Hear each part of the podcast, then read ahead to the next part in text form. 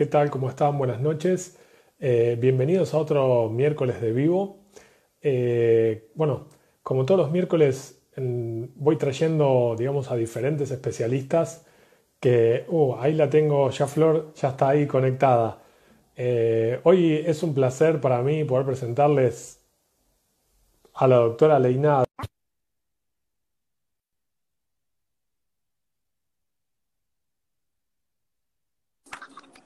Flor. ¿Tenés a mí? Buenas, Leo. ¿Cómo andás, Flor? Buenas noches. Buenas noches. Vivo eh, más, tarde que hago. ¿En serio? Sí. Porque generalmente a qué hora haces? No sé qué sé yo, creo que son tipo 6, 7. Igual está buenísimo, esta hora es tipo re tranquilo, ya están todos más tranquilos en la casa. Así que buenísimo. Sí, yo hace bastante que lo hago los miércoles y siempre lo, lo hago los miércoles a la noche. Y es como que, bueno, ya quedó medio ahí como un horario eh, de vivo en el que todos están en casa, están un poco más tranquilos y se ponen ahí a, ver un poco más el celu. Perfecto, me encantó. Eh, Flor, bueno, la verdad primero quería presentarte eh, para los que se están conectando y los que seguramente después van a ver el video. hoy tenemos a la doctora Florencia Leinado, deportóloga y bueno, especialista en todo lo que es el tema de suplementación hormonal. Y bueno, ante todo quería comentar que He, estado en un montón de cursos con vos, he aprendido un montón de cosas de vos. Eh, creo que has sido la persona que me ha introducido en, todo esto y además también sos mi médica. Porque, nos vemos. familia, así que nos vemos por todo. Nos vemos periódicamente y, me ayudas un montón en el tema de mi optimización hormonal y siempre estás con el tema de los tips de la dieta y todo. Y bueno, me parecía súper interesante que hoy podamos hacer un vivo y que charlemos y me cuentes un poco, o que le cuentes un poco a los demás sobre todo esto. Bueno, buenísimo. Bueno, muchísimas gracias. Me encanta, Leo, hacer esto. Sí, la verdad es que hay mucho auge de lo que tiene que ver con, con el tema de, las hormonas en los últimos años, especialmente con el tema de, hormonas bidénticas, los pellets de, de testo, las cremas. Y la realidad es que lo que me parece súper importante es que en realidad las hormonas son la vida, o sea, uno en realidad está bien de acuerdo a las hormonas que tiene hormonas sexuales, hormonas de crecimiento, hormona tiroidea. Lo que sí es importante es que esto tiene que ver con el terreno en donde nosotros ponemos las hormonas. Entonces, en general, eh, pasa mucho en estética, que es de, boca a boca, cuando dice, bueno, tal se puso el pellet eh, o el chip sexual, ¿sí? Y entonces se lo pone una amiga, se lo quiere poner la otra amiga y dice, ay, yo estuve espectacular, yo no tanto, yo más o menos. Y la verdad es que lo que uno tiene que es optimizar el rendimiento de cualquier tratamiento, porque no es solamente la parte hormonal. Es como yo le digo a los pacientes, uno puede tener la mejor radiofrecuencia la mejor luz pulsada y no todo el mundo responde igual a pesar de que la máquina es la misma. Entonces, uno lo que tiene que hacer es mejorar el terreno en cualquier ámbito, para poner un peeling, para poner un relleno, para poner un botox o para optimizar, digamos, un tratamiento hormonal. Entonces, ahí es donde estamos trabajando sobre el terreno y ahí es donde la alimentación juega un papel fundamental. Yo siempre doy el ejemplo que si yo pongo un relleno, hay gente que por ahí hace unas inflamaciones terribles y hay gente que nunca le pasa nada. Y uno dice, es el relleno, es la marca, era bueno, era malo. Y la realidad es que no, es el terreno inflamatorio que uno tiene. Y esto es parecido, eh, hablando del tema de, esta cuarentena, lo que pasa con el COVID. O sea, uno dice, pero ¿por qué hay gente que es asintomática y ni se da cuenta que lo tiene y otra gente termina en respirador? Si el virus es el mismo. Entonces, en realidad no es culpa del virus, es, es lo que nos pasa a nosotros. El huésped. El huésped, exactamente. Entonces, lo que yo creo que está bueno en cualquier disciplina, eh, yo como médica de familia, desde la parte de prevención de enfermedad, como deportóloga en un deportista o en estética, eh, pensando en la optimización de un tratamiento, sea hormonas o sea relleno, ¿qué puedo hacer yo para optimizar ese resultado? Que en realidad no es tanto lo que hago yo, sino lo que va a tener que hacer más el paciente, porque en definitiva, eh, poner un pelito, poner un relleno depende como mucho de uno, ¿sí? Pero en realidad, el resultado en esto y la optimización del resultado depende del paciente. El tema es que el paciente se informe y sepa, porque muchas veces cuando uno, todo el mundo dice, bueno, obviamente, come bien y hace actividad física, es como que lo que dice es, el, el 101% de los médicos, ¿entendés? Eh, le dicen, ¿qué es comer bien? Porque para la mayoría de la gente es no comer fritos, usar todo con edulcorante, comer todas cosas descremadas, todo light, todo ser, como digo yo. Y la realidad es que si uno se pone a pensar, bueno, nosotros ponemos hormonas. ¿De dónde salen las hormonas? Y las hormonas salen del colesterol. Entonces, ¿por qué tengo que comer 0% colesterol si las hormonas que me van a poner son colesterol?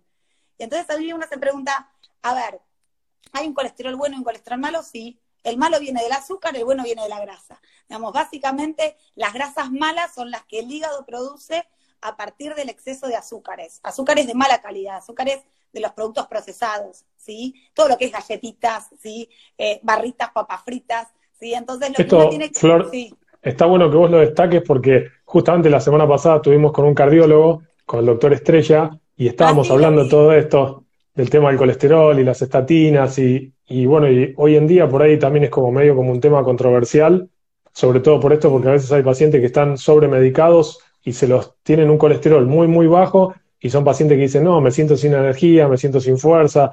Y obviamente que si no tienen el combustible para empezar a generar el tema del hormonal, nunca van a tener buenos valores de las hormonas que necesitan para sentirse con más vitalidad. Totalmente.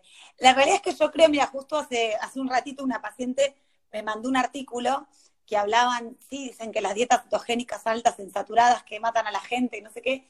Yo creo que hay poco diálogo. Yo creo que uno no puede, digamos, digamos, hay que personalizar cada tratamiento, pero lo que sí hay, y es, no es un river boca, no es que uno esté en contra de las estatinas para, o sea, estatinas para nadie, pero tampoco estatinas para todo. ¿sí? Entonces, lo que uno tiene que entender es que en la evaluación integral que uno hace de un paciente, lo que tiene que evaluar es que muchas veces todos sabemos los valores de colesterol del paciente, pero nadie sabe su valor de testosterona, de insulina o de vitamina C. Y la realidad es que, más allá de que el chip sexual se hizo famoso más que nada por el tema de la energía, de la libido, del colágeno, es la hormona del colágeno, ¿sí? Eh, a nivel de prevención cardiovascular es fundamental. O sea, el corazón es un músculo y la testosterona sirve para el músculo. Entonces, yo quiero tener un corazón fuerte, tengo que tener buenos niveles de testosterona. Entonces, el mejor manejo que deberíamos tener más allá de nosotros es el cardiólogo debería tener un muy buen manejo de lo que es la testosterona. Y el cardiólogo en general ni siquiera la pide. Entonces, el tema tiene que ver con que cómo voy a darle una medicación que le baje el colesterol, bajándole a menos 20 a un paciente la testosterona, cuando yo necesito esa testosterona para que funcione bien el corazón. Entonces, lo que no hay a veces es una mirada mucho más integrativa. O sea, yo hago la visión mía, que es integrativa y es funcional, tiene que ver con, ver, para mí es más fácil porque yo soy médica de familia. Entonces, desde mi base, ¿entendés? siempre me enseñaron a ver todo, digamos, desde una manera como mucho más global. Pero independientemente de eso, yo creo que hasta en medicina familiar muchas veces tomamos como prevención, por ejemplo, como yo siempre doy el ejemplo, la mamografía, buenísimo que esté y está bárbaro y hay que hacerla, pero no previene el cáncer de mama, lo detecta tempranamente. La prevención pasa que entre control y control el paciente sepa qué puede hacer para que no tenga un cáncer de mama. Y ahí, por ejemplo, una herramienta buenísima es la testosterona. Y sin embargo, hoy estamos viendo médicos que cuando uno habla de hormonas, se horrorizan. Sí, sí, genera todo miedo y dice que no, que las hormonas... No. A ver, digamos, como siempre dice Jorge, el doctor Elías, ¿sí? Eh, a ver, si las hormonas producirían cáncer, el cáncer de mama y de próstata sería a los 20 años, cuando uno tiene... Claro, los pacientes jóvenes. ¿Entendés? Porque cuando van decayendo las hormonas, vos tenés el mayor riesgo. Entonces hay algo que nos cierra. Lo que yo siempre digo es, las hormonas son como una gran orquesta. Si vos tenés 20 años y las tenés todas arriba, buenísimo. Si estás en menopausia como la época de nuestras abuelas que estaban todas bajas, buenísimo. Ahora, cuando empiezan a desafinar, cuando tenés dominancias, ese es el problema. Cuando vos tenés una orquesta donde tenés un piano que desafina, ese es el problema. La estrona. Exacto, exactamente. Entonces, la dominancia estrogénica se puede dar con pocas con poca cantidad de estrógeno. Pero si tengo poco estrógeno y no tengo nada de testosterona o nada de progesterona, voy a tener un problema, porque está dominando el estrógeno. Y ahí vamos, ¿el estrógeno es malo? No.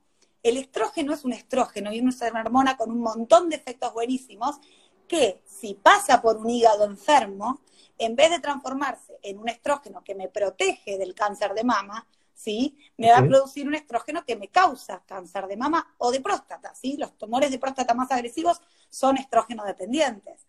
Entonces, lo que uno tiene que entender es que cuando uno pide hormonas, además de hormonas, hay que ver la insulina, hay que ver el hígado, hay que ver cómo está la proteína C reactiva, hay que ver un montón de marcadores inflamatorios para ver hacia dónde van a virar esas hormonas que yo aplico. ¿sí? Ahora, dentro de la dieta y la optimización hormonal, es simple. Yo siempre digo, el hígado no es nuestro filtro. Entonces trata de mandar ese filtro lo más, lo más limpio posible para que si yo te doy estrógeno, progesterona, testosterona o la hormona que sea, que la necesito, porque necesitamos un nivel óptimo de hormonas para tener una salud óptima. Y esto tiene que ver importante cuando uno dice, no, pero está normal o el valor es normal. Hay un valor normal, como digo yo, ¿sí? Y un valor eh, óptimo. Ideal. claro, y la salud tiene que ser óptima, no promedio. ¿Sí? No es como lo digo yo, eh, eh, digamos, Amy Myers, Corbel, la verdad que hay muchos médicos que hablan de que uno en general cuando compara, compara con el promedio de la población y no con valores óptimos. ¿sí? Entonces, nosotros tratamos de optimizar y qué es lo que va a ensuciar al hígado, qué va a deteriorar sí, el hígado. Primero y principal, yo siempre digo, los edulcorantes. ¿sí? Ese es el número uno ¿sí? de, la, de la pandemia de obesidad y de enfermedad. La gente piensa... Está muy bueno, Flor, que le des importancia a esto, porque muchas veces yo lo hablo, lo del tema del edulcorante, eh, y como que de alguna manera todo el mundo se siente como protegido porque está consumiendo edulcorante o porque está tomando Coca Light y no está tomando Coca con azúcar como lo hacía antes. Pero en realidad está bueno que, vos también lo expliques y que lo cuentes de qué es lo que pasa con el tema del edulcorante y nuestra, digamos, el mensaje que le llega al cerebro de que en realidad está comiendo algo dulce y no es que pueda hacer la diferenciación entre azúcar o edulcorante. No, en realidad el edulcorante implica dos cosas muy importantes. Una, se creó para que las cosas duren más. Es un conservante. Vos, tenés algo que tiene edulcorante y no se va a llenar de bichos. ¿Por qué? Porque es como si fuese un antibiótico. El problema es que hay millones de estudios y lo que más se vio en los últimos años es el famoso estudio de la microbiota, de la flora intestinal y lo que implica la salud intestinal en los últimos años no, porque Hipócrates decía que la salud empezaba y empieza por el intestino, con lo cual no es un concepto nuevo, pero sí el tema de que cada vez más enfermedades neurodegenerativas como el Alzheimer, como la esclerosis múltiple, tienen su inicio, ¿sí?, en una alteración de la flora intestinal. Entonces, yo mato el 50% de mis bacterias con un solo sobrecito de edulcorante. Y eso no es un tema menor. ¿Y los, por qué es importante? Porque la flora intestinal produce los neurotransmisores que van al cerebro, serotonina, dopamina, o sea, actúan en el cerebro, pero se producen en el intestino. Entonces la depresión, el insomnio, en realidad muchas veces son generados, digamos, por estos endulzantes artificiales. Segundo tema, que como son muchísimo más dulces que el azúcar, el cerebro, ¿sí? O mejor dicho, el paladar, lo que manda, ¿sí? es la indicación al cerebro, escuchame, mira que se viene una cantidad impresionante de azúcar, ¿qué hace el intestino? Aumenta la cantidad de los GLUTs, que son los receptores que hay en el intestino para comer azúcar. Entonces esto es simple. Si yo tengo mil personas afuera de mi casa y una puerta, van a entrar de a poco. Si yo como hay mil, digo, bueno, me debe abrir una puerta, le abro 50 ventanas y otra puerta accesoria, van a entrar más rápido. Entonces, es verdad que las cosas light o con edulcorante no engordan, es verdad. El problema es cuando se te ocurre comer después de tomar el edulcorante. ¿Sí? O sea, el aumento de azúcar y el aumento de insulina es muchísimo mayor. Con lo cual, con el edulcorante. Con el edulcorante. Con lo cual yo siempre digo, digamos, si vos y yo vamos a tomar un café y vos tomás, comemos una torta, vos tomás un café con edulcorante y yo no le pongo nada. O le pongo azúcar, ¿sí? vos haces mayor pico de insulina, de glucemia, y por ende más riesgo cardiovascular, y por ende más ensucia el hígado, y por ende peor vas a metabolizar el pellet que otra persona que le puso un poquito de azúcar o no le puso nada. ¿Sí? Entonces, tiene que ver con eso, con saber que todo lo que va al hígado, viste que los medicamentos van al hígado. Bueno, los edulcorantes son como un medicamento. Todo pasa por el hígado. Exacto. Entonces, así como los medicamentos pasan por el hígado y pueden deteriorar la función hepática, entre esas cosas la estatina, por eso se controlan las enzimas hepáticas, ¿sí? También pasa con el edulcorante. También pasa con que muchas veces se endemoniza la grasa y dice, porque las saturadas, y entonces hay que sacar la manteca, las galletitas, ¿y qué tiene que ver una cosa con la otra? ¿Qué tiene que ver una manteca saturada ¿sí? que es una grasa que genera colesterol, con una galletita que tiene un aceite vegetal hidrogenado, que es veneno, que es un aceite oxidado. Entonces, no son todas las grasas iguales. Como el azúcar no es igual, no es lo mismo la fructosa de una fruta, ¿sí? que el jarabe de maíz de alta fructosa que va a tener una barrita de cereal. Entonces, cuando yo tengo un paquete que tiene aceite vegetal hidrogenado, que dice jarabe de maíz de alta fructosa, JMAF, ¿sí? Entre eso y right, como no hay mucha diferencia. Es mejor dejarlo pasar. Flor, lo que está bueno es, porque si no, eh, lo que quería transmitir es que nosotros no es que estamos demonizando una cosa, es decir, esto la idea no es polarizar, pero la gente tiene que entender que el problema es el ultraprocesado. Exactamente. ha cambiado muchísimo la alimentación en los últimos 50 años, que la gente antes se alimentaba de cosas que casi directamente venían de la naturaleza, y hoy en día cuando uno va al supermercado, la mayoría de las cosas que compra y mira lo que tiene adentro es una lista de cosas que no sabes ni lo que entender. Y aparte es eh, la torta de frutilla con chocolate mezclada con la crema y el coso, y vos lo ves y decís, esto es imposible que esté todo acá adentro. todo acá adentro. evidentemente no es una torta normal que era la que se hacía antes con la abuela que la hacía con la harina y la cocinaba y ponía el huevo que había sacado la gallina. Eso es lo que está bueno explicar, porque si no la gente cree que no, bueno, pero a mí me dijeron que la dieta no, en realidad lo que estamos intentando es una dieta más sana. A ver, y de hecho nosotros, fíjate que compusimos esto de optimización nutricional para lo que es, y no, a ver, si bien uno puede hacer dieta keto, paleo, low carb, high fat, FODMAPs, la que quieran. Yo lo que digo es que la dieta tiene que ser lógica. No, no hablemos digamos, ni de cetogénica ni no cetogénica, no me meto con eso. Yo lo que digo es, si uno me pregunta a mi flor, ¿cuál es la dieta que tengo que hacer? Uno primero tiene que respetar, digamos, los gustos y creencias. Hay pacientes que son digamos, re carnívoros y que no se pierden un asado por nada del mundo. Hay gente que es italiana y ama las pastas, ¿entendés? Como hay gente que le encanta comer lechuga y hay gente que le hace una ensalada y se muere de angustia. Entonces, ahora, no hay alimentos esenciales, hay nutrientes esenciales. Entonces, lo que yo digo es, dentro de los nutrientes, los macro, eh, grasas, proteínas, azúcares, cuando hablamos de grasa hablamos de crema, de manteca, de aceite de coco, de palta, de frutos secos, ¿sí? Es no aceite vegetal hidrogenado, ¿sí? El aceite de, oliva en, crudo. Cuando hablamos de hidratos, hablamos de frutas y verduras más que nada porque tienen mucha fibra y mucha agua. Y nadie se enferma, nadie tiene un hígado graso, salvo el oso que a propósito, porque va a hibernar y porque come cantidades espeluznantes de fruta y miel antes de hibernar, pero si no, en general, ninguno está enfermo porque tiene, ¿sí? O está comiendo una cantidad impresionante de frutas. Y de las legumbres y los cereales, depende que uno sea keto, palio, ¿sí? Que tiene lectinas, es verdad, que puede inflamar el intestino en la gente, es verdad. Ahora, no, uno ni siquiera está en contra de eso, pero no podés comparar, yo siempre digo, un arroz con una galleta de arroz.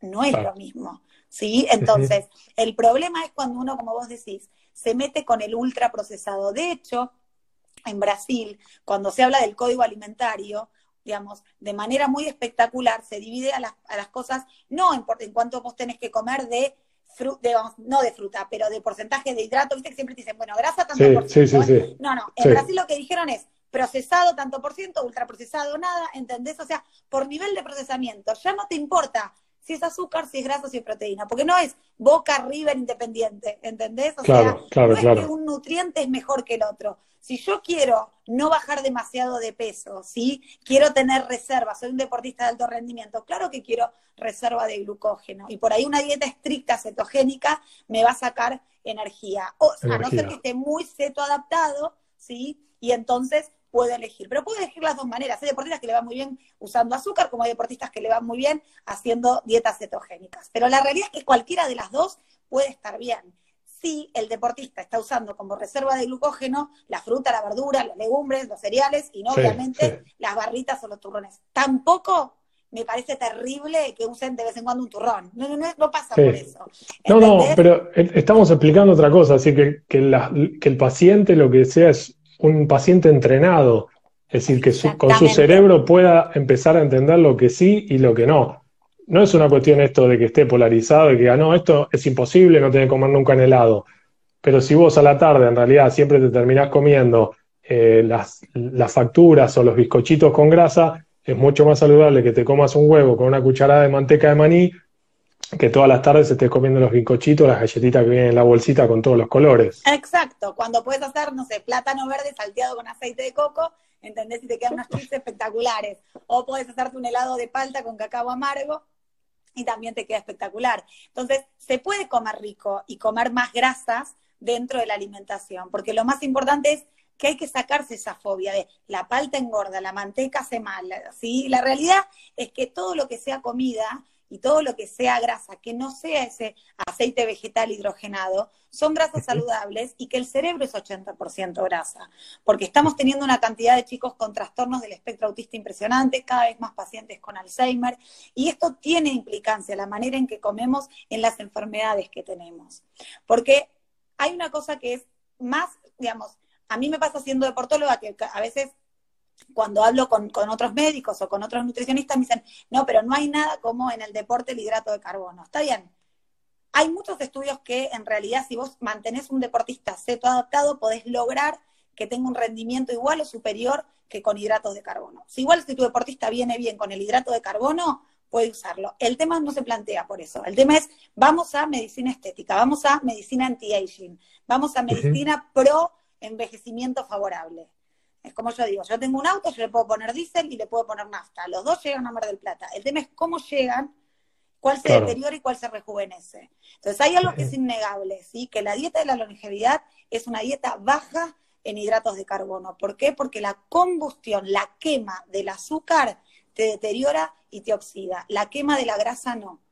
La grasa produce mucho menos radical libre, produce una combustión mucho más limpia. ¿Sí? Entonces, sí. Eh, no, Flor, que está bueno que, digamos, que resaltemos cuáles son las grasas saludables. Porque la gente como que piensa, no, sí, me comí una morcilla, tiene grasa, es saludable. Ahí está. No, todo lo que está embutido, las salchichas, la grasa de la carne, no estamos hablando de esa grasa. ¿sí? Porque ahí sí tiene todo el derecho del mundo cualquier cardiólogo a matarme, ¿está bien? Lo que estamos hablando es, sí que a veces dicen el colesterol del huevo. El colesterol es una buena fuente de grasa porque además tiene colina, ¿sí? Y la colina es fundamental para la salud cerebral. Lo que pasa es que obviamente depende de qué le dieron de comer a la gallina. Y parece una pavada, pero es importante. ¿Entendés? Como lo mismo cuando vos decís la manteca. Sí, manteca de vaca de pastoreo. No es lo mismo la vaca que come fitlock, un cereal con glifosato, que es un pesticida, a la que le dieron, ¿sí? De comer un pasto. Y que el pasto no sea un pasto ¿entendés? Que también está lleno de, aditivos, ¿entendés? O mejor dicho, de pesticidas. Entonces, porque todo tiene que ver. O sea, la calidad del alimento. En, a, mí me encanta el documental de Magic Pill, que es un documental que ahora está en YouTube, antes estaba en Netflix, pero que habla de esto, de, de, la dieta, ¿no? Y en un momento hacen una dieta con mucho caldo de huesos, con grasas saludables, que es crema, manteca, aceite de coco, palta, frutos secos, ¿sí? Y hay dos chicos que quieren comer leche, tomar leche, y le compran una vaca. Le dicen, ¿vos querés leche? Te compro la vaca. Porque alimentarla. la leche, claro, o sea, la realidad es que uno no está en contra, digamos, de la leche, pero hay que ver si realmente lo que tomamos es leche, ¿sí? lo mismo que pasa con la pasta. La, la, pasta que nosotros comemos ahora es una pasta transgénica que no tiene nada que ver con la pasta europea, con la cantidad de cromosomas que tiene, con la cantidad de gluteomorfinas que son las que lastiman la barrera del intestino y generan una cosa que se llama gut, que es el intestino hiperpermeable. Y eso es porque es malo, porque cuando yo tengo alteración del intestino, empiezo a tener también disbiosis, ¿sí? que es una mala flora intestinal, y hay algunas bacterias como el Clostridium que alteran lo que tiene que ver con el circuito enteropático y que hacen que se genere mayor cantidad de estrógenos. Entonces, no es solamente que yo te pongo una hormona o te doy una hormona y vos, por lo que yo te hago o te pongo, la transformás en algo malo. Solito, sin tener un tratamiento hormonal de nada, un paciente, porque tiene una mala flora, empieza a acumular estrógenos, ¿sí?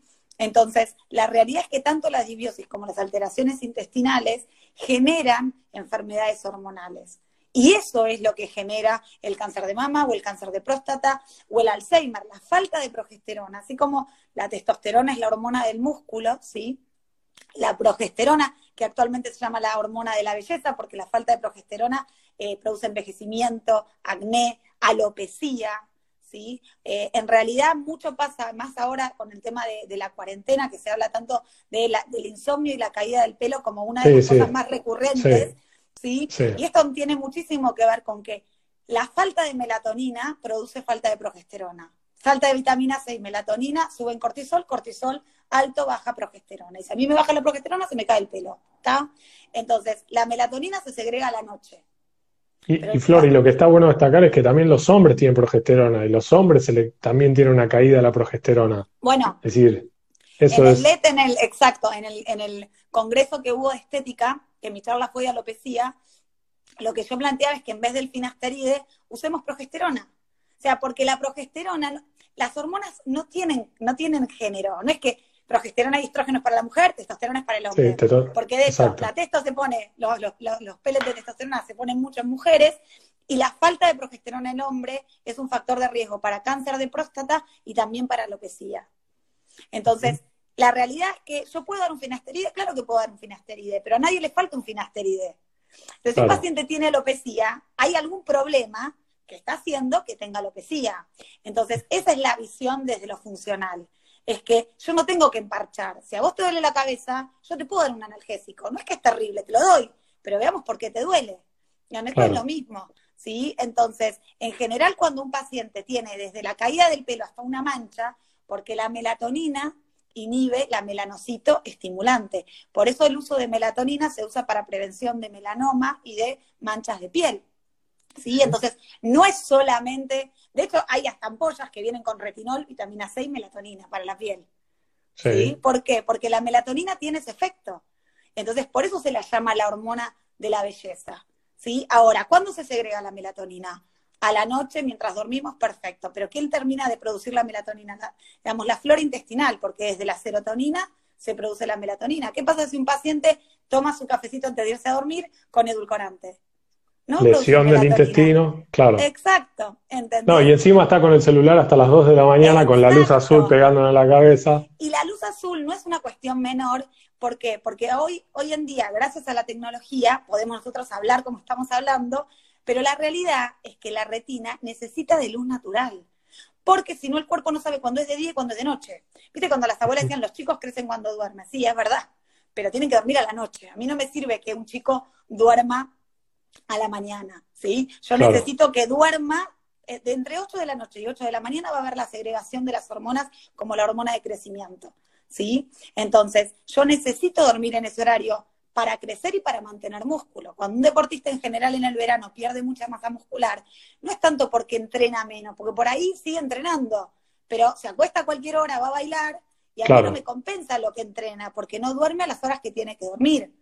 Entonces, es importante el descanso, ¿sí? Es importantísimo la luz natural. Yo siempre digo, somos como una plantita, ¿viste? Necesitamos agua, si es agua de mar mejor, que nos mineralice, que nos dé vitaminas, minerales, ¿sí? Necesitamos sol, ¿sí? Para la vitamina D, ¿sí? Que nos dé el sol, no andar con protectores de pantalla de 100 tapados todo el tiempo. Yo no te digo que no se incinere al sol y que esté 10 horas, pero media hora el sol, más hoy con el tema de la cuarentena. La gente tiene que salir. Esto es terrible, cómo nos cambió a todos el tema de como que nos, nos, acostumbramos a estar adentro y ni siquiera salimos al balcón a que nos pegue un ratito de sol a la mañana. Exacto. Y de hecho, cuando uno ya casi nadie usa el despertador, usa el celular. Entonces uno tiene en realidad esto de escucho el celular y lo miro. Y la realidad es que no puede ser la primer luz que yo recibo, la luz artificial. Entonces, para no alterar, para que no haya cronodisrupción y no haya alteración del ritmo, porque si no vivimos en un jet lag continuo. ¿Sí? Entonces, el cuerpo no sabe cuándo es de día, cuándo es de noche. Entonces, cuando uno se despierta, tiene que mirar hacia la ventana, mirar la luz natural, después puede mirar el celular, pero lo primero que recibe la retina es sumamente importante para el estado de ánimo, para que empiecen a liberarse endorfinas, ¿sí? Para que el cuerpo diga, che, me desperté, así que a la noche me voy a dormir. ¿Sí? Porque si no, no va a haber segregación ni de melatonina, ni de progesterona, ni de hormona de crecimiento. Entonces, la verdad que es muy difícil compensar con un pellet o con una pastilla cuando en vez de hacer algo que me sume a lo que estoy haciendo, ¿sí? Lo tiro para atrás con todo lo mal que estoy haciendo de estilo de vida. Entonces, en ese sentido, cuando uno habla de nutrición, habla, todo nos nutre o nos alimenta, ¿sí? Las relaciones, los amigos, el estar con alguien, el compartir, ¿sí? Entonces, todo eso es lo que uno tiene que tratar, digamos, de mejorar en cuanto hablamos de bienestar, ¿sí? Y de calidad de vida, porque eso hace a la optimización también hormonal. ¿Sí? Las hormonas tienen mucho que ver. Cuando uno se estresa, se deprime, el estrés lleva a la depresión. ¿Por qué? Porque el estrés es un corticoide que va, como cualquier corticoide, a destruir la flora intestinal. El cortisol es un corticoide y los corticoides te inmunosuprimen. Entonces, un paciente estresado es un paciente inmunosuprimido. Entonces, cuando hoy hablamos de bueno, pero solamente el COVID le agarra a los inmunosuprimidos. Si es por una cuestión de estrés, creo que no se salva a nadie. Claro, están todos, están todos inmunosuprimidos, claro. ¿Entendés? Entonces, tenemos maneras de regular ese cortisol, porque también es verdad que todos hablan del estrés, el estrés. Está bien, uno mide el estrés, mide el cortisol, pero tampoco es el malo de la película. O sea, la realidad es que el cortisol es un policía. El cortisol es el que te dice vos vas a estar en estado de alerta. Seguramente yo ahora tenga mi cortisol elevado o cuando estoy con pacientes o cuando estoy dando una charla, porque si no, no, fijo, no, no, recuerdo. El tema es si... O cuando estás en cuarentena. ¿Entendés? O sea, claro, o sea, la realidad es que en cuarentena estamos con un cortisol constantemente alto. Lo que uno tiene que hacer es bajar, meditar, hacer baños de inmersión, leer un libro, porque obviamente, ¿por qué libro? Porque no, no empecemos a leer desde el celular, desde la compu, ¿sí? Eso, Flor, destacalo porque es muy, muy importante. Eso es muy importante. De hecho, van a ver, hay un montón ahora cuando uno ve todos los, los biohackers. El biohacking es una manera de cómo hackear el cerebro, ¿sí? Los biohackers es, digamos, es un movimiento que es cómo optimizamos el pensamiento positivo, que tiene que ver con, con lo nuevo de la psicología, que es, a ver, te lo hago simple, es como decirte, vos no tenés que ir al psiquiatra y decir, no quiero estar deprimido, vos te decís, yo quiero ser la persona más feliz del mundo. Es distinto como lo planteas, por ahí es lo mismo, ¿entendés? Pero, pero no ves desde la negativa, es como si yo te diga, Leo, no pienses un martillo rojo. Ya se te viene el martillo ya. Claro, claro. Entonces, en, todo lo que tiene que ver con el, como hackear el cerebro, lo que uno sí sabe, y eso va con la dieta, es que las cosas que hackean positivamente al cerebro es que el cerebro no esté inflamado, lo que se llama la, neuroinflamación. Las grasas son antiinflamatorias, ¿sí? Por eso el aceite de coco, el aceite de cannabis o el aceite que quieras me va a bajar la inflamación. ¿Sí? Y también las hormonas más antiinflamatorias que existen, que son la testo, la testosterona y la progesterona. La progesterona. Especialmente progesterona para prevención de Alzheimer, ¿sí? La progesterona es en realidad la que nos baja, digamos, el estar irritados, el, estar sensibles. Es más, cuando una mujer tiene los ciclos, ¿sí? Antes de, antes de la menstruación, que se vuelve más irritable, que se quiere comer la heladera, que retiene líquido, eso es falta de progesterona. ¿Sí? Entonces, y esa progesterona viene del pico de cortisol, y ese pico de cortisol viene de la falta de melatonina, y esa melatonina no se puede producir si no tengo una buena flora, si no me fui a dormir temprano, si no mire el sol. Entonces hay un montón de cosas que hablan de cómo podemos optimizar, ¿sí? Nuestra salud hormonal, más allá de la progesterona que uno pueda tomar. Quería agregar, si tomo Coca Light y si le pongo edulcorante a todo lo que tomo durante todo el día. Exactamente. Porque entonces yo digo, no pierdas plata y tiempo. ¿Entendés? O sea, la realidad es que lo bajás de un ondazo todo lo que tratás de hacer con toda la optimización hormonal, con todo lo que hay hoy en día de, todo lo que es hormonas bioidénticas y optimización con precursores. Entonces, la realidad es que uno lo que tiene, lo que pasa que es eso, es uno lo tiene que entender, porque además es re loco. Yo siempre veo que, por ejemplo, si vos tenés un paciente y vos le vas a ofrecer una Coca-Cola y el paciente ve que, no sé, le traes una botellita de una gaseosa común, te toma un cuarto de vasito, porque si es light, se puede tomar cinco, total es light, ¿entendés? Claro, claro, Como que tenemos, eh, digamos, pie de libre ahí, que tipo, podemos hacer lo que... Entonces, hay una falsa sensación, ¿sí? De que cuando algo viene con edulcorante, cuando algo es 0% colesterol, cuando algo es bajo en calorías, cuando en realidad las calorías son calor. O sea, yo puedo comer 5.000 calorías y esas 5.000 calorías transformarlas en energía, con lo cual no voy a engordar. Ahora, puedo comer 500 y esas 500 guardarlas en forma de grasa y aunque sean 500, 500 más 500 más 500, me engordan. Entonces, uno engorda no por lo que la cantidad que come, sino por la calidad que come. Entonces, si yo y por la actividad que hace también. Y por la actividad que hace. Entonces, si yo como muchas calorías, pero son grasa, uso lo que necesito para tener energía. Y lo que no, ¿qué va a pasar? Y voy a tener más neuronas, voy a tener más hormonas. Buenísimo como azúcar, uso lo que necesito como fuente de energía y lo que no, y ahí lo que no, lo voy a guardar en el hígado en forma del famoso hígado graso, que en realidad es por porquerías, edulcorantes, aceites hidrogenados o, digamos, comida chatarra. Entonces, ese hígado es fundamental para mantenernos a nosotros sanos. Por eso uno habla no solamente de lo que tiene que ver con lo que uno come, sino, como decís, de lo que gasta.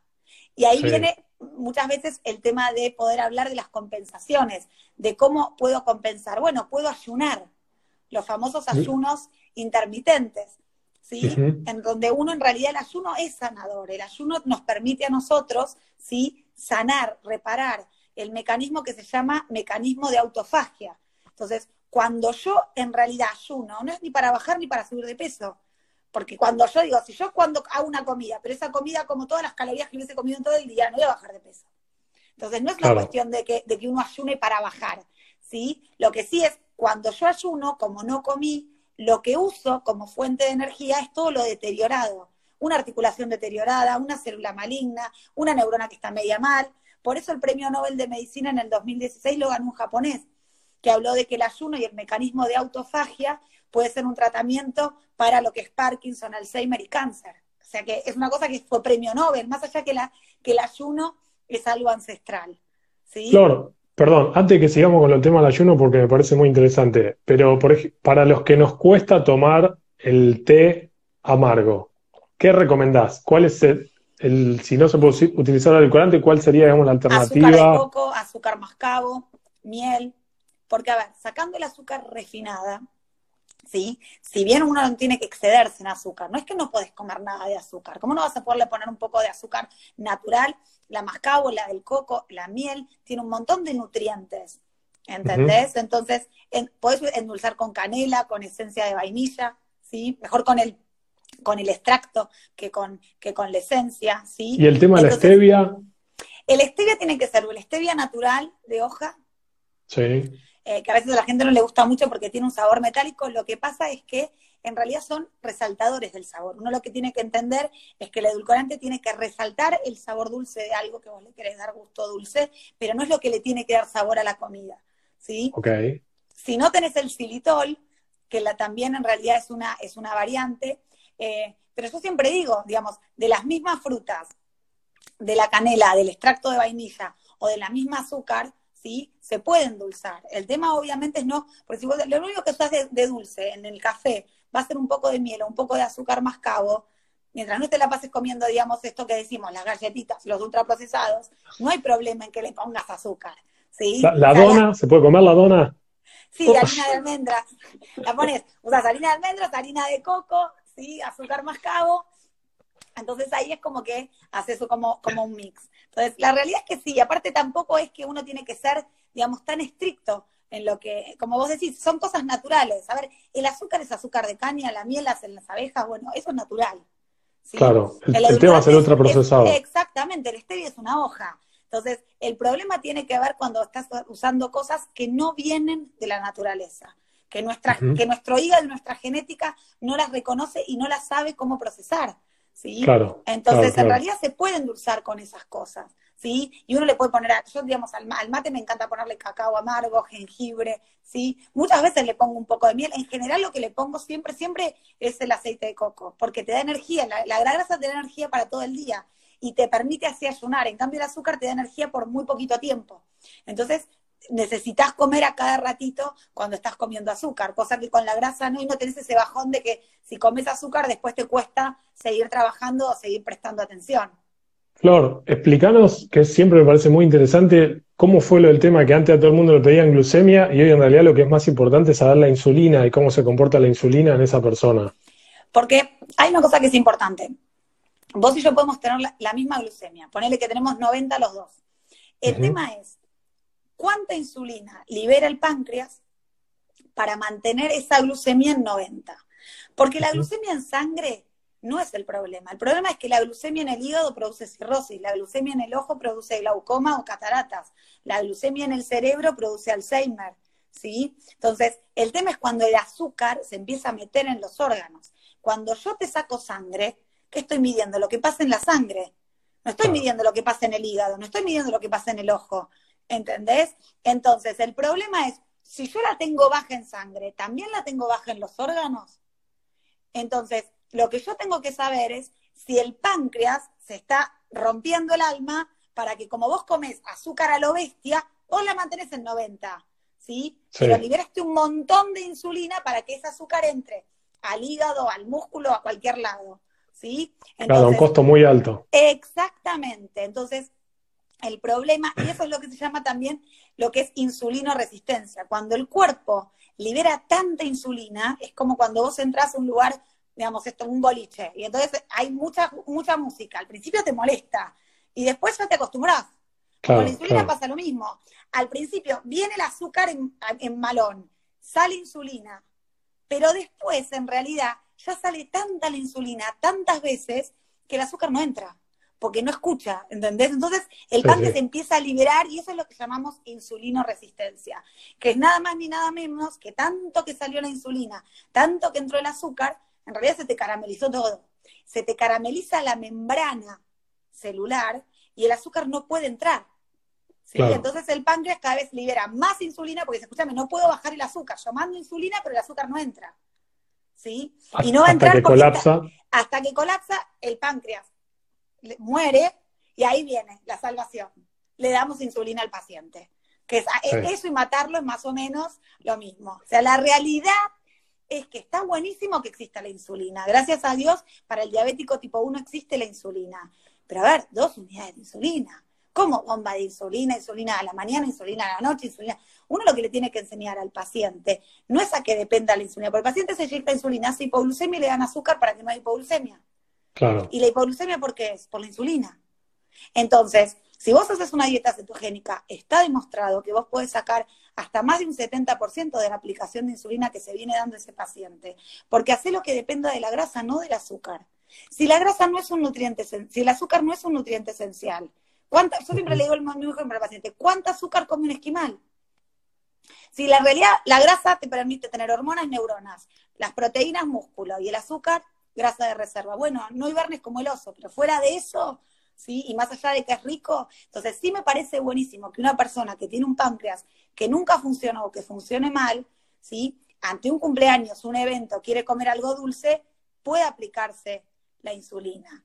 Pero después su alimentación, ahí sí tiene que ser cetogénica. Entonces no es que la dieta cetogénica se contraindica en la diabetes, es la mayor indicación de la diabetes. Lo que sí obviamente bajo un estricto control médico, porque claramente el paciente puede entrar en una hipoglucemia muy importante, no por la dieta cetogénica, porque no estuvo bajando la dosis de insulina lo suficiente. Claro, sigue con el mismo insulina y al bajar el tema de la cantidad. Exactamente. ¿Entendés? Entonces, en el mismo documental que yo te digo, en Magic Pill, que hay una enfermera que se inyecta insulina, a la semana se deja de inyectar. ¿Entendés? Y el médico que la atiende, que es el que hizo la página en Internet Diet Doctor, ¿sí? Apenas vos entras a la página aparece que se usa para diabetes, para obesidad, para hipertensión, porque lo mismo pasa con la presión arterial. Un paciente es hipertenso, yo le doy la medicación, pero ¿por qué es hipertenso? Porque la insulina retiene sal, porque la insulina estimula la hormona antidiurética. Entonces ya sabemos que el colesterol malo lo produce el azúcar, que la hipertensión lo produce el azúcar y que si un paciente es diabético es diabético porque come demasiado azúcar, sea diabetes tipo 1 o diabetes tipo 2, y que la hormona más proinflamatoria de todas es la insulina sea que yo me la inyecto o que la libero cuando como. El objetivo nunca puede ser que haya insulina bollando o que el paciente tenga una bomba de insulina. El paciente lo que tiene que saber es comer, comer de manera antiinflamatoria, ¿sí?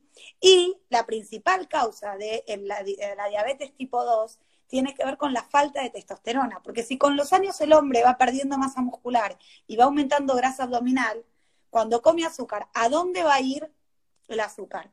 al hígado. No tiene, lugar donde Porque no tiene quien lo agarre, porque no hay músculo.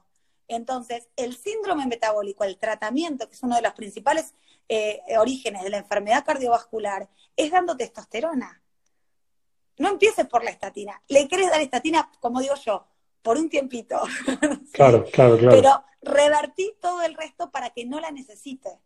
Lo mismo, le querés dar insulina, obviamente está descompensado, le vas a dar insulina, pero por un tiempito.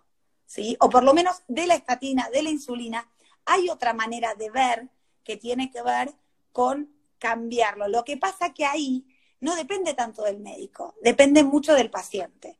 Lo que yo muchas veces veo mal del médico es, eh, bueno, como lo sabes y que siempre lo hablamos, es dieta cetogénica no, y si sos diabético y estás con insulina no, y si tenés colesterol no, y es como que, entonces es un cortocircuito terrible. Entonces, lo que uno tiene que entender es que dieta cetogénica, que, que, ahora terminamos siempre, yo termino hablando porque a, mí me apasiona todo lo keto, pero eh, dieta cetogénica significa transformar la grasa que comemos en cuerpos cetónicos. Eso lo hace el hígado. Y dentro de lo que es cuerpo cetónico, hoy en día se habla de terapia cetogénica. el cuerpo cetónico es un combustible, es un combustible para el alto rendimiento, pero es un combustible para el cerebro, es un combustible para el corazón, es un combustible que tiene un efecto terapéutico, ¿sí? en un montón de enfermedades. Flor, discúlpame, pero lo otro que quería decir es que esto de que esté constantemente la insulina alta hace también que los pacientes estén constantemente con hambre. Y es un círculo vicioso. Es decir, estoy con hambre, como la galletita, vuelvo a aumentar la insulina, y así, y así, entonces... Es muy parecida la palabra entre, mira, nicotina, cocaína e insulina, ¿sí? Y para mí son iguales. Entonces, como yo le digo, ningún paciente que nunca fumó se levanta con ganas de fumar. Claro. Porque no tiene nicotina bollando. Entonces, cuando el paciente te dice, pero yo no puedo dejar tal cosa, yo no... El poder, la voluntad es química, ¿sí? O sea, la realidad es que es química, es hormonal. De hecho, las mujeres cuando se quieren bajar la heladera porque tienen el bajón de progesterona. ¿sí? Entonces, la realidad es que hay un momento que por cambios hormonales, ¿sí? Me sube la insulina, me baja la progesterona, yo retengo líquido porque la insulina te hace retener líquido, te aumenta la presión arterial, te da ganas de comer dulce, ¿entendés? No tiene nada de positivo. Entonces, ¿cómo va a tener positivo tener edulcorantes que me liberan insulina muchísimo más alta decirle a la gente que se inyecte insulina constantemente, ¿sí? Ahora, claramente, obviamente, si yo como no tengo si como azúcar y no tengo insulina, me voy a morir si no me inyecto insulina. Pero el problema no es la insulina, el problema es que yo comí mal. Y así pasa con todo. Uno tiene que saber que por suerte están las estatinas, los antihipertensivos y la insulina, y que el médico le indica porque el paciente llegó a necesitarlo, porque algo hizo mal en el camino. Lo que también es verdad que ahí nosotros fallamos como médicos, porque el paciente llega como llega, porque muchas veces no sabe qué es lo indicado. Sí, O, porque por ahí cuando era joven nadie se tomó el tiempo de enseñarle, decirle, che, mira, tenemos que cambiar los hábitos, porque si no, dentro de 20 años vas a estar con insulina, con estatina. Yo creo que en general uno, lamentablemente, yo siempre digo, parece que uno hace más como controles de enfermedad que como de salud. Digamos, porque los pacientes muchas veces cuando llegan a la consulta te dicen, soy diabético, tengo hígado graso, soy, soy. Y uno, nada, digamos, uno es Leo, uno es Flor, uno es un ser humano, y como yo digo, vos te cortas el pelo, vuelve a crecer, la célula del hígado se muere y vuelve a crecer. El problema es si la célula hija nace en el mismo contexto que la célula madre. Entonces, una lesión, cualquier cosa, se puede reparar, se puede regenerar y puede sanar y uno se puede curar, porque no es el médico el que cura, no es el medicamento el que cura. En realidad, el paciente se puede curar. Digo, a uno cuando dice, dijo que me curo, dijo que es la cura. No, no, es que, a ver, no es que una cuestión de milagro, es una cuestión de pensar que nosotros somos seres vivos y absolutamente todas las células de nuestro organismo se mueren y nacen. Digamos, una lesión que uno tiene, una, siempre vos tenés, y, y a ver, estamos hablando y también hay que entender que ahí pasa mucho cuando hablamos con, cuando una célula pierde la capacidad de poder reparar, de poder sanar, pierde esa energía vital para poder hacer eso, va a tomar dos caminos. O se fibrosa o se transforma en un cáncer. ¿Sí? Pero eso es fisiológico. Entonces, cuando uno en realidad ve en un paciente que tiene fibromas, ¿sí? que tiene displasia mamaria, ¿sí? que tiene... A ver, será muy común, pero no es normal. Gracias a Dios es un fibroma, que es una lesión benigna, no se fue para cáncer, pero nada, es como jugar la ruleta rusa. Hay algo ya que el terreno no está correcto. Exactamente. Entonces uno tiene que ir a indagar qué está pasando en ese paciente. ¿Sí? Porque no es, a ver, tengo un, fibroma uterino o un mioma, te saco el útero. Eh, ¿Por qué lo tenés? Claro. ¿Sí? Entonces uno tiene que ir siempre al por qué, al origen. Y ahí es donde vamos con lo que es medicina funcional. Y en la medicina funcional, la base, más allá de pensar en el origen, es la nutrición. Y bueno, todo lo que vinimos hablando. Es, eh, la verdad que siempre es, sumamente interesante, mismo también cuando voy a verte como paciente y en el tema de los, de los cursos, eh, siempre me resulta muy interesante esto, que de alguna manera es cambiar un poco la, visión, eh, lo que uno ve siempre desde un lado como que soluciona y en realidad lo que uno tiene que ver es que tiene que tratar de que eso no pase para no tener que llegar al tema de la solución. Claro, Exacto, aparte, una de las cosas que es importante, cuando hoy se habla mucho, sí, los pacientes viste que preguntan mucho, ¿puedo tomar colágeno? ¿Puedo tomar vitamina C? ¿Puedo tomar? Entonces, la es que yo siempre digo es, uno puede tomar, hay que ver de lo que uno toma cuánto absorbe. Uno dice, bueno, para, por las dudas, en realidad en vez de que lo absorba, se lo damos intramuscular o le damos un suero endovenoso. Pero el problema no es lo que absorbes a través del intestino, ¿sí? El problema es lo que absorbes cuando está en la sangre y cuánto de eso entra a la célula. Y ahí se lo puedes poner en suelo endovenoso, le puedes hacer lo que quieras, pero no entra porque por esa misma caramelización de la que estábamos hablando hace un rato. Entonces, si yo tengo una membrana celular que está oxidada, ¿sí? Porque tengo grasas oxidadas, aceites vegetales hidrogenados o hago las cosas con el fritolín. Sí, sí. En lugar de tener, digamos, una membrana celular con mucho omega 3, que es el famoso aceite de pescado, ¿sí? Las membranas celulares tienen una relación ácido araquidónico, EPA, ¿sí? Que es el PIC, el perfil inflamatorio que le medimos a los pacientes, que nos dice, digamos, el nivel de oxidación que tiene esa membrana celular. Entonces, antes de decir voy a tomar un montón de cosas, porque esa misma oxidación es la que no le va a permitir al paciente leer tampoco un, un pellet, ¿sí? Entonces, no puede, digamos, separar lo que es un tratamiento hormonal del terreno, ¿sí? De lo, digamos, del impacto que va a tener. Las hormonas no tienen que estar en sangre, yo las mido en sangre, pero a mí me interesa cuánto de eso que está en sangre entra, entra a la, célula. Entonces yo tengo que evaluar también el perfil inflamatorio, ¿sí? Y otros componentes para ver si el tratamiento que yo voy a dar, ¿sí? Lo va a poder, va a poder responder el paciente o no. Y optimizarlo desde la parte nutricional. Entonces, como yo siempre digo, a veces uno le dice al paciente 20.000 veces, no fumes, no fumes. Y la realidad es que la fructosa y el jarabe de maíz de alta fructosa es mil veces más dañino que el tabaco. Y adictivo también y adictivo. Por eso se dice que el azúcar es el tabaco del siglo XXI. Porque en general la gente, ¿cuándo empieza a fumar? A los 18, a los 20, ponele que a los 15, no sé. Pero los chicos empiezan a consumir cosas light más o menos de los dos años. Sí, sí, eso es verdad. ¿Entendés? Entonces, la realidad y además, el cigarrillo está mal visto. Sí, en general, la gente. Comer light, no. Exacto, entonces es un drama, porque ¿entendés? Es un flagelo que como está tan socialmente aceptado, ¿sí? No, no, uno no le pone el freno, digamos, ninguna mamá le compraría un paquete de cigarrillos a su nene de 10 años, pero sí le compras la barrita de cereal con el aceite vegetal hidrogenado, si dice light mejor, y si toma gaseosa, mejor que sea light o cero, porque la común tiene mucho azúcar. Entonces uno no se da cuenta que uno pretende que los chicos no se droguen, pero uno los droga desde la casa. Porque estamos diciendo que nicotina, cocaína, ¿entendés? Y insulina tienen un grado de adicción, uno genera adictos. Entonces después no puede pretender que un chico vaya a bailar y si le ofrecen droga diga que no. Pues si vos venís drogándote en tu casa, obviamente cuando te ofrecen algo adictivo, no vas a poder decir que no. Entonces, desde el punto de vista de Exacto, porque está preparado para eso, ¿sí? Yo siempre cuento que, la, que, te juro, se me ponía una piel de gallina cuando fue el Metabolic Health Summit, la cumbre del metabolismo, que es un congreso que se hace de, metabolismo en California todos los años, que lo organiza la NASA, que hablan de dietas cetogénicas, low carb, ¿sí?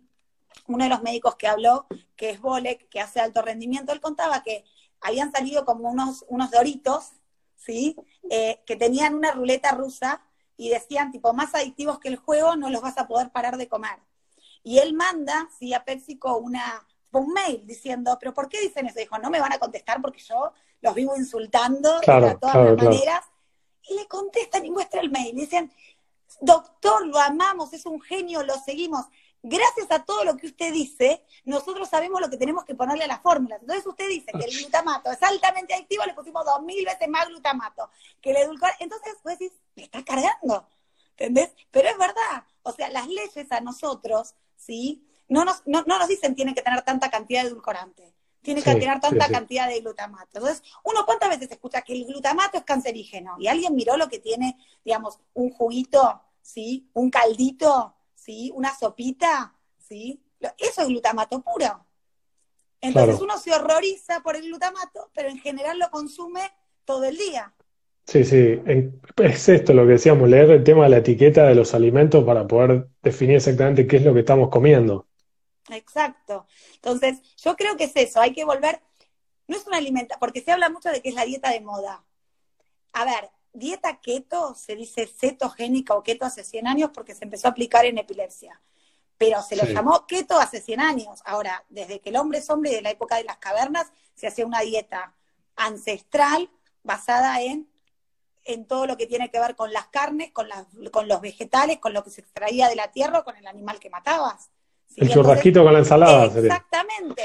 Entonces, y desde lo que tiene que ver, desde que se empieza con toda la era, ¿sí? Low fat, y todo sin grasas, empieza una era que es alta en azúcares. Y ahí empieza la famosa pandemia de obesidad, que es mucho más grave que el COVID. ¿Sí? Y eso fue en 1971 cuando empieza la famosa pirámide que pone nutricional. base nutricional a los cereales, cuando la pirámide debería estar invertida. ¿Sí? No es que no comemos, no hay que comer cereales, pero no puede ser la base de la alimentación. Ahora, Quiero destacar, Flor, que todos esos trabajos, la mayoría estaban pagados por Kellogg's, que es el productor de cereales en Estados Unidos. Es decir, de alguna manera viene de ahí ya el tema del apoyo para todo eso. Sí, bueno, y en el documental de Magic Pill está el, juicio a Tim Noax. Tim Noax es un maratonista que el gobierno de Sudáfrica le hace un juicio, él lo gana, tardó tres años el juicio, porque él dice, en Sudáfrica se morían de hambre, vino Kellogg's y vino Coca-Cola, y los chicos antes se morían de hambre ahora se mueren de enfermedad cardiovascular, de diabetes, de colesterol. Entonces, si le vas a dar algo de comer, dale un huevo, dale sal marina, ¿entendés? Dale agua potable, pero no le des cereales y Coca-Cola. Y es una cuestión, digamos, de... La gente piensa que la leche con cereales es como el nutriente más, digamos, mejor que uno le puede dar a un chico. y entonces es mejor comer un huevo frito con manteca. ¿Sí? Entonces es, cambiar un poco el, el chip de la cabeza. Eh, Flor, y si, porque Instagram dura una hora y lo que quería era aprovechar los últimos cinco minutos, si tenemos que dejar algunos tips, es decir, como para cerrar la charla, ¿cuáles podrían ser? el mejor desayuno es no desayunar. Saltense el desayuno para tratar de hacer lo que se llama ayuno intermitente. Si les baja la presión, un poquito de sal abajo de la lengua. ¿Sí? No tenerle miedo a las grasas, especialmente a lo que es el aceite de coco, ¿sí? A la palta de los frutos secos pensando en que eso engorda, ¿sí? Sacar lo que viene de paquete, sacar lo que decíamos al principio, evitar los ultraprocesados y comer comida de verdad.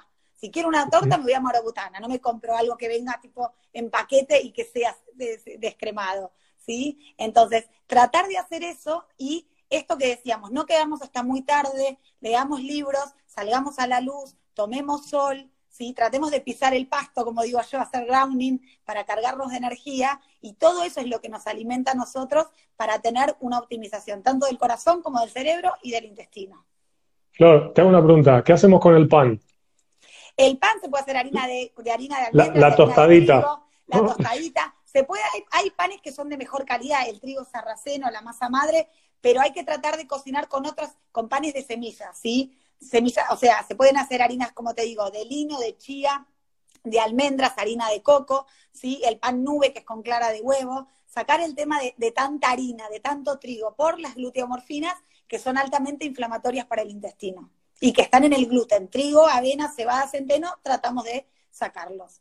Y, y te aprovecho, digamos, estos minutos. ¿Qué hacemos? Siempre es una duda que tengo, es el tema de la leche en los chicos. Los chicos toman la teta, terminan de tomar la teta, lo ideal serían seis meses, en algunos lugares se recomienda a veces hasta dos años. Pero ¿qué hacemos después con esos chicos que dejan dar la teta? A ver, de tomar la teta, perdón. Ninguna vaca toma leche de, humano y el humano no debería tomar leche de vaca. ¿sí? El chico deja la teta y tiene que empezar a comer. ¿sí? Entonces, puede comer todo lo que es comida, pero dentro de la leche lo que tiene es que la leche tiene un factor insulino símil que libera demasiada insulina. Entonces, yo a mis pacientes les aconsejo más leche de coco para almendras y frutos secos, dejo pasar más tiempo, ¿sí? Pero después comida, digamos, todo lo que es verduras, todo lo que es frutas, ¿sí? Mucha palta, mucha leche de coco, ¿sí? Más que la leche de vaca. Y en lugar de leche prefiero que coman más manteca y más crema. ¿Por qué? Porque tienen más poder graso. Yo necesito la grasa para que el chico en realidad es más, desde, en pediatría, desde que se dice que la leche descremada, se toman cinco mamaderas porque nada lo llena, en lugar de tomarse una con grasa. Y entonces están tomando todo azúcar. Entonces, y nada de productos descremados a partir de los dos años. ¿Sí? El chico necesita grasa, no es que hasta los dos años tenía cerebro y después no. ¿Sí? El chico necesita grasas, ¿sí? Y grasas buenas, no el aceite de girasol o de maíz, sino las grasas del aceite de coco o el aceite de oliva. Ok, Ok. Eh, Flor, la verdad te agradezco muchísimo. Estuvimos hablando casi una hora. terminar, son 59, se corta. Eh, te, agradezco muchísimo, sinceramente. Creo que nos sirve a todos. Para mí también es un placer. Y bueno, y hay un montón también de personas ahí. Eh, si se quieren comunicar con vos o si te quieren hacer